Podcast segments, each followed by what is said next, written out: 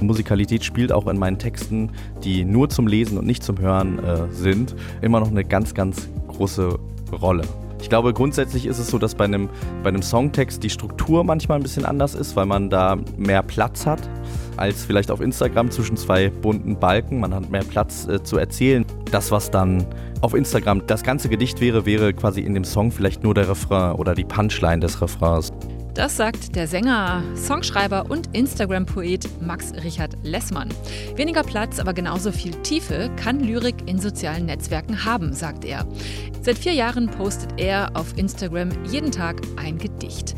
Wie er dazu gekommen ist und warum Max Richard Lessmann jetzt trotzdem noch ein Buch aus seinen Posts gemacht hat, darüber spreche ich gleich mit ihm.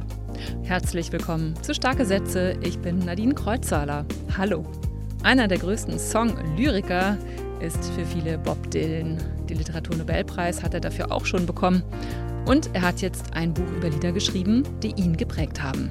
Dazu gleich mehr. Außerdem der neue Essay Vaters Kiste von Lukas Bärfuß über Schulden, Klassismus und das Erben. Ich hielt mich für ein Glückskind, weil ich mit der Literatur etwas gefunden hatte, das sich nie erschöpfen würde, das mich herausforderte und begeisterte und schließlich sogar ernährte. Aber nun stand diese Herkunft wieder da vor mir, als hässliche Kiste, als Kiste der Armut. Starke Sätze. Der Literaturpodcast von RBB24 Inforadio. Platz 8 auf der Spiegel Bestsellerliste, Tendenz steigend für Lektionen.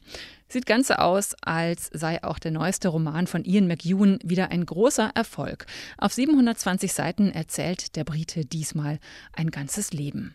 Uh, but this time I wanted to think about a whole life. Wie bewerten wir unser Leben? Wie denken wir darüber? Und was ist der dazugehörige Soundtrack? In diesem Fall sind das die politischen globalen Ereignisse, die unser Leben beeinflussen, auch wenn wir das als Kind gar nicht merken nothing about what's happening, but just know what's happening to us. Ian McEwan spinnt vor dem Hintergrund historischer Ereignisse der letzten Jahrzehnte eine Geschichte über Missbrauch, gescheiterte Lebensträume und einen alleinerziehenden Vater. Tschernobyl, der Mauerfall, 9-11, Covid, all das spielt mit rein. Wir haben Ihnen den Roman schon ausführlich hier vorgestellt in starke Sätze. Und seit gestern ist Ian McEwan in Berlin. Heute am Sonntag feiert er hier beim RBB im großen Sendesaal seine Deutschlandpremiere von Lektionen. Radio 1 und RBB Kultur übertragen live ab 18 Uhr und später steht sie dann auch zum Nachhören bereit. Max Richard Lessmann ist Podcaster und Dichter und äh, war lange auch als Sänger und äh, Musiker unterwegs. Äh, mit drei Schulfreunden hat er schon als 14-Jähriger die Band Vierkant Tretlager gegründet und eben auch vor fünf Jahren ein Soloalbum veröffentlicht unter dem Titel Liebe in Zeiten der Follower. Jetzt aber im Moment äh, schreibt er vor allem Songtexte für andere Künstler und Künstlerinnen wie Ina Müller, Matzen oder auch Casper. Und sein erstes Buch ist jetzt auch auf dem Markt und es heißt, so wie sein erstes Soloalbum, Liebe in Zeiten der Follower. Max Richard Lessmann ist 30 Jahre alt, in Husum an der Nordsee aufgewachsen und mittlerweile in Berlin zu Hause. Schon eine ganze Weile, glaube ich. Hallo Max. Hallo. Wie lange bist du schon in Berlin? Seit äh, sieben Jahren mittlerweile. Die Zeit vergeht ganz schön schnell, ja. Dein Buch Liebe in Zeiten der Follower ist ja eine Sammlung äh, deiner Poesie, die du seit vier Jahren jeden Tag bei Instagram postest. 90.000 Follower hast du da. Ähm, was für ein Gedicht hast du heute mit ihnen geteilt? Das Gedicht, was ich heute ähm, gepostet habe, heißt Wie fühlst du mich? Und es geht so. Wie fühlst du mich? An welcher Stelle? Wenn du heimlich an mich denkst. Und du dann vor deinen Freunden und Leuten, die dir nichts bedeuten, tust, als ob du mich nicht kennst. Es sind vor allem Liebesgedichte, ne? Es ist schon so eine romantische Ader, die du da auslebst. Also es hat viel mit Liebe zu tun, ähm, Liebe als äh, Oberthema, als Sehnsuchtsort, aber ähm, ich glaube, vieles dreht sich auch um äh, mentale Gesundheit. Das ist irgendwie so eine andere große, äh, bedeutsame Säule in meinem Leben. Also ich habe seit meiner Kindheit mit Depressionen zu tun und quasi da den Ausweg zu finden, die Tür in dem Raum ohne Tür, das ist äh, auch immer ein ganz großes Thema in meiner Arbeit und auch in meinen täglichen Gedichten. Also das Schreiben auch als ja, ganz persönlicher Ausdruck deiner eigenen Gefühle, die du versuchst damit auch zu ordnen? Ja, auf jeden Fall. Und auch äh, quasi mir selbst zu widersprechen, gerade wenn man sehr düstere Gedanken hat, äh, die mal zu hinterfragen und auseinanderzubauen und neu zusammenzusetzen. Und das äh, ist für mich sehr, sehr hilfreich. Ist denn daraus auch die Idee dazu entstanden? Ich habe immer schon sehr, sehr viel geschrieben. Ich habe, glaube ich, mit so 10, 11 Jahren angefangen, meine ersten Versuche da irgendwie aufs Papier zu bringen und bin dann über die Band irgendwie dazu gekommen, das äh, im musikalischen Rahmen zu machen. Und trotzdem war das für mich immer so, äh, das ging mir alles nicht schnell genug. Wenn man ein Lied schreibt, dann dauert das manchmal zwei Jahre, bis es erscheint, manchmal sogar noch länger. Und irgendwie habe ich immer diesen Drang gespürt, möglichst schnell die Dinge auch zu veröffentlichen. Und irgendwann ähm, kam dann irgendwie so eins zum anderen. Ich habe eine Dokumentation gesehen über Erich Kästner, der für mich ein ganz großer Einfluss äh, war, lyrisch auf jeden Fall. Und äh, da ging es darum, dass er immer sich quasi den neuen Medien angepasst hat und sich immer überlegt hat, okay, ach, jetzt gibt's äh, Hörspiele, wie kann ich da äh, mich einmischen? Oder es gibt jetzt äh, äh, Filme, wie kann ich da irgendwie auch Drehbücher schreiben und so weiter und so fort. Und dann habe ich mich ein bisschen so gefragt, was würde Erich Kästner jetzt machen, heute machen?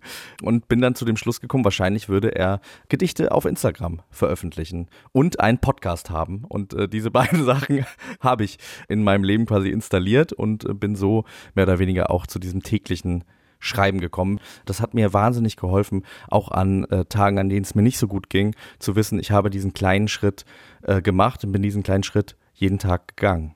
Das ist für mich ein ganz großer Anker geworden und mittlerweile äh, werde ich ja auch oft gefragt, ob das für mich äh, was mit Druck zu tun hat, ob ich irgendwie das Gefühl habe, ach scheiße, jetzt muss ich noch und so, ne?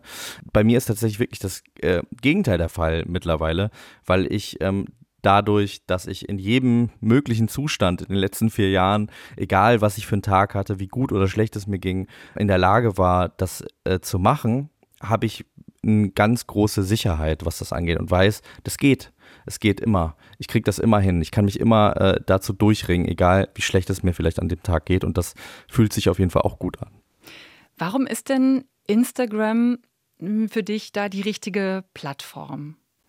Also erstmal äh, vielleicht, weil es sich wie die ganz falsche anfühlt, weil man irgendwie denkt, das ist ein Ort äh, mit so äh, großer Oberflächlichkeit, da wird irgendwie so viel behauptet, was dann irgendwie nicht stimmt.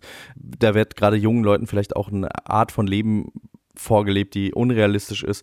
Und vielleicht ist es genau deswegen der richtige Ort, um einen Schritt tiefer zu gehen und ehrlich über Emotionen zu reden, sich irgendwie äh, offen zu machen für Austausch, den ich da auch irgendwie habe mit ganz vielen Leserinnen und Lesern, auch über äh, nicht so schöne Themen. Und äh, ich glaube, da hat sich in den letzten Jahren auch so ein bisschen eine Bewegung formiert von, von auch anderen Leuten, die auf verschiedensten Ebenen äh, diese Oberflächlichkeit, jetzt nicht nur im lyrischen Sinne, aber auch viele Dichterinnen und Dichter, diese Oberflächlichkeit aufbrechen und dieses Unterhaltungsmedium auch irgendwie für Dinge benutzen, die ein bisschen tiefer gehen, in welchem Sinne auch immer dieser direkte Austausch mit Followern und dann ja auch Leserinnen und Lesern deiner, deiner Poesie ist ja wahrscheinlich auch reizvoll. Ne? Also was bekommst du denn da so für Reaktionen auf, auf deine Gedichte auf Instagram?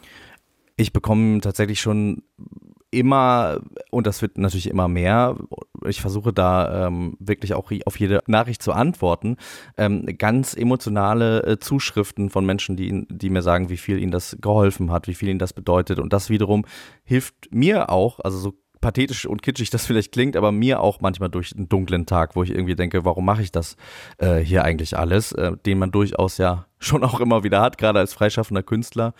Und da äh, hat sich quasi so ein bisschen also eine Synergie entwickelt. Jetzt ist das Ganze noch zwischen zwei Buchdeckeln zu finden. Äh, warum? Warum musste es dann jetzt noch ein Buch sein? Ja, ich glaube, dass da dann wieder die altmodische Seite von mir auch so ein bisschen durchkommt. Abgesehen von den neuen Medien, mit denen man sich beschäftigen kann und so, liebe ich einfach das Gefühl, ein Buch in der Hand zu haben. Ich habe keine elektronischen Devices zum Lesen, sondern ich habe äh, immer schon einfach wahnsinnig gerne in Büchern gelesen. Und deswegen war das für mich auch immer ein kleiner Traum, äh, meine Gedichte in Buchform irgendwann in den Händen halten zu dürfen. Ich würde gerne mal was hören. Es gibt ja längere und es gibt kurze Gedichte. Also so ganz lang sind die natürlich auch nicht. Diese Gedichte sind ja alle entstanden, auch mit dem Hintergedanken, dass sie in so ein Quadrat passen müssen. Ich habe das erste Gedicht äh, gewählt, weil ich finde, dass das so ein bisschen auch das Motto dieses Gedichtbands und irgendwie insgesamt auch meiner Arbeit ist. Das heißt, trau keinem ohne Augenringe. Trau keinem ohne Augenringe. Keinem ohne Träume. Niemandem, dem nicht ein Mensch mehr als die Welt bedeutet. Trau denen, die die Dunkelheit zwischen den Tagen kennen und trotzdem nicht müde werden, lichterloh zu brennen. Denen, die an Liebe glauben und sie neu entfachen. Und die dort, wo es keine gibt, einfach welche machen. Das klingt auch nach einem Lebensmotto irgendwie. Ja, das ist auf jeden Fall eine Losung für mich auch, ja, mit der ich so durchs Leben gehe. Ja. Jetzt bist du ja eben nicht nur Lyriker, sondern auch Songschreiber. Und äh, was würdest du denn sagen? Wie unterscheidet sich das? Ein Gedicht schreiben und einen Songtext schreiben? Oder ist ein Songtext vielleicht auch immer automatisch ein Gedicht und umgekehrt? Ja, also äh, so ein bisschen in diese Richtung äh, geht meine Antwort, weil das erste Mal, dass ich mit Lyrik äh, bewusst oder auch unbewusst in äh, Kontakt gekommen bin, war über Musik. Also ich habe die Texte damals von den Comedian Harmonists gehört. Meine Eltern haben die CD mit nach Hause gebracht, nachdem dieser Kinofilm lief. Und das hatte für mich eine unglaubliche Strahlkraft und hat mich irgendwie dann ja auch dazu inspiriert, auf meinem Soloalbum musikalisch in ähnliche Richtung zu gehen. Und wenn man die Texte so lesen würde, dann gehen die auch als äh, Gedichte durch. Und das ist ja bei vielen Songtexten im Prinzip so. Und diese, diese Musikalität, aber diese, dieser Rhythmus und ja, dieses Gefühl, was, was für mich da drin steckte, das ist was, was mich auch unabhängig davon, ob ich jetzt auf Musik schreibe oder nur für mich, nicht loslässt. Also Musikalität spielt auch in meinen Texten, die nur zum Lesen und nicht zum Hören äh, sind, äh, immer noch eine ganz, ganz große Rolle. Ich glaube, grundsätzlich ist es so, dass bei einem, bei einem Songtext die Struktur manchmal ein bisschen anders ist, weil man da mehr Platz hat als vielleicht auf Instagram zwischen zwei bunten Balken. Und das, was dann auf Instagram das, das ganze Gedicht wäre, wäre quasi in dem Song vielleicht nur der Refrain oder die Punchline des Refrains. Wie geht's denn jetzt weiter mit dem Dichter Max Richard Lessmann? Was ist so der nächste Schritt für dich? Also ich gehe davon aus, dass ich das noch lange, lange machen werde, weil das, wie gesagt, für mich auch so ein Sicherheitsgefühl ist, ein Anker jeden Tag. Grundsätzlich möchte ich mich aber auch bald schon in äh, einer etwas längeren Form versuchen und äh, vielleicht auch einen Roman schreiben. Okay, ja, bin ich ja sehr gespannt. Magst du uns noch ein kurzes Gedicht mit auf den Weg geben? Ich äh, habe ja ein Gedicht vorbereitet, das sehr kurz ist und das ich äh, im Sinne von dem, über das wir gesprochen haben, äh, gerne noch hier dranhängen würde. Und zwar geht das so: Du bist viel schöner als auf Instagram. In diesem Sinne, vielen Dank. Dankeschön. Max Richard Lessmann über seinen ersten Gedichtband und überhaupt das Dichten im sozialen Netzwerk Instagram. Liebe in Zeiten der Follower ist bei Kiepenheuer und Witsch erschienen, hat 160 Seiten und kostet 14 Euro. Die Buchpremiere ist äh, morgen Abend um 20 Uhr im Kesselhaus in Berlin-Prenzlauer Berg. Dass Songtexte Lyrik sind, das beweist Bob Dylan seit Jahrzehnten. 2016 wurde ihm dafür der Literaturnobelpreis verliehen und in Die Philosophie des modernen Songs bei CH Beck erzählt er jetzt, welche Lieder anderer für ihn prägend waren. Kulturjournalist Guido Pauling hat gelesen und gelauscht. Last night I went to sleep in Detroit City. In diesem Song bist du der verlorene Sohn. Gestern Abend bist du in Detroit City zu Bett gegangen Hast dir über deine Mutter Gedanken gemacht, deinen alten Papa vor dir gesehen. Jetzt willst du wieder nach Hause. Dorthin zurück, wo es nachbarschaftlicher zugeht. Dein Leben geht in die Binsen. Du warst zu lange auf der dunklen Seite. So fasst Bob Dylan den Song Detroit City von Bobby Bear zusammen. Eine traurige Abrechnung mit dem Großstadtleben, das nur ins Verderben führt, während es auf dem Lande gemächlicher und menschlicher zugeht. Die Story könnte mühelos einen dicken Roman füllen. Bobby Bear hat sie 1963 in weniger als drei Minuten erzählt. Dylan interpretiert Song und Botschaft schnoddrig lakonisch. Der Hörer weiß, dass diese Welt gar nicht existiert. Das Mädchen, von dem der Sänger träumt, ist längst mit einem Scheidungsanwalt verheiratet und hat drei Kinder mit ihm bekommen. Deshalb funktioniert der Song. Bam! Nach drei Seiten Text die trockene Pointe. Nächster Song. Es ist ein staunenswert breites Panorama, das Dylan hier entfaltet. 66 Kapitel über 66 Songs und nur die wenigsten davon dürften seinem Publikum vertraut sein. Gut, Strangers in the Night, Tutti Frutti und Black Magic Woman hat fast jeder mal gehört. Doch wer kennt auch nur einen einzigen Song von Webb Pierce oder Tommy Edwards, Eddie Arnold, Johnny and Jack oder, um wenigstens eine Frau zu nennen, Rosemary Clooney? Eben, kaum jemand. Für Bob Dylan jedoch, dem rastlosen Erforscher der amerikanischen Songtradition, sind die Country, Folk, Pop und Rock'n'Roll-Sänger der 50er Jahre wichtige Bezugsgrößen. Den Buchtitel sollte man daher mit Dylans Augen lesen. Moderne Songs heißt für ihn nicht aus den letzten zehn Jahren. Er meint damit Songs der 40er bis 60er Jahre, ein paar jüngere vielleicht noch, im Gegensatz zu Songs aus dem 19. Jahrhundert oder aus noch tieferer Vergangenheit. Und die enthalten eine Philosophie? Mag sich mancher Leser fragen, wäre es beim Titel nicht auch eine Nummer kleiner gegangen? Nicht für Dylan, der einmal gesagt hat, ich finde die Religion und die Philosophie in der Musik. Die Songs sind mein Lexikon. Ich glaube an die Songs. Was lehren Sie ihn also, den Großmeister des Songwriting? Nicht die reine Wahrheit, das wäre vermessen. Aber manche kleine Weisheit hier und da. Über My Generation von The Who sagt Dylan, wir fluchen alle über die vorangegangene Generation, wissen aber, dass es nur eine Frage der Zeit ist, bis wir uns selbst in sie verwandeln. Leider führt Wolfgang Niedekens Märchenonkeligkeit in der Hörbuchfassung weit weg von Dylans Erzählton. Selber lesen ist da sicher besser. Dylan plaudert, assoziiert und monologisiert in dieser Essaysammlung, ist hier schroff, dort einfühlsam und nicht all seinen Überlegungen lässt sich gleich gut folgen. Aber an jeder Stelle kann eine Leserin, kann ein Leser seine Gedanken aufgreifen, um ihnen zuzustimmen oder auch vehement zu widersprechen. Auf jeden Fall laden sie dazu ein, selbst weiterzudenken über gute Songs und das Wissen, das in ihnen steckt. Lukas Berfuß ist Dramatiker, Theaterregisseur und Romanautor und auch Georg Büchner Preisträger. 2019 hat er die Auszeichnung bekommen hat auch schon viele, viele andere in seinem Leben gesammelt. Sein Bühnenwerk ist äh, sehr umfangreich. Außerdem hat er auch äh, drei Romane geschrieben, eine Novelle, Erzählungen und Essaybände. Zuletzt äh, ist von ihm erschienen Die Krone der Schöpfung mit Kolumnen zu gesellschaftlichen und politischen Fragen. Und nun ist Vaters Kiste erschienen. Eine Geschichte über das Erben. Ein sehr persönliches Buch. Lukas Berfuß schreibt hier über seinen Vater, der vor allem durch Abwesenheit glänzte und auch durch kriminelle Energie. 25 Jahre nach dessen Tod öffnet Lukas Bärfuß eine Kiste, die ihm der Vater vererbt hat. Ja, was erzählt diese Kiste über den Vater und über den Sohn und auch über die Gesellschaft und die Verhältnisse? Das äh, möchte ich jetzt mit Julia Riethammer besprechen, Literaturkritikerin von RBB Kultur. Sie hat das Buch gelesen und äh, ich frage gleich mal, was ist denn das für ein Buch und was hat es denn mit dieser ominösen Kiste auf sich? Was ist denn da drin in dieser Kiste?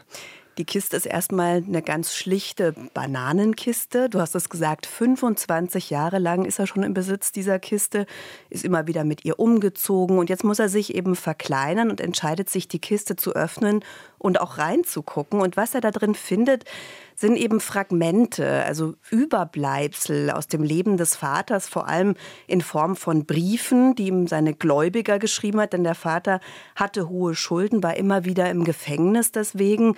Und besonders in der Schweizer Gesellschaft, wo ja Geld auch einfach so eine wichtige Rolle spielt, ist es fast sowas, so beschreibt es Bärfuß zumindest, wie ein Sakrileg, ja, diese Schulden.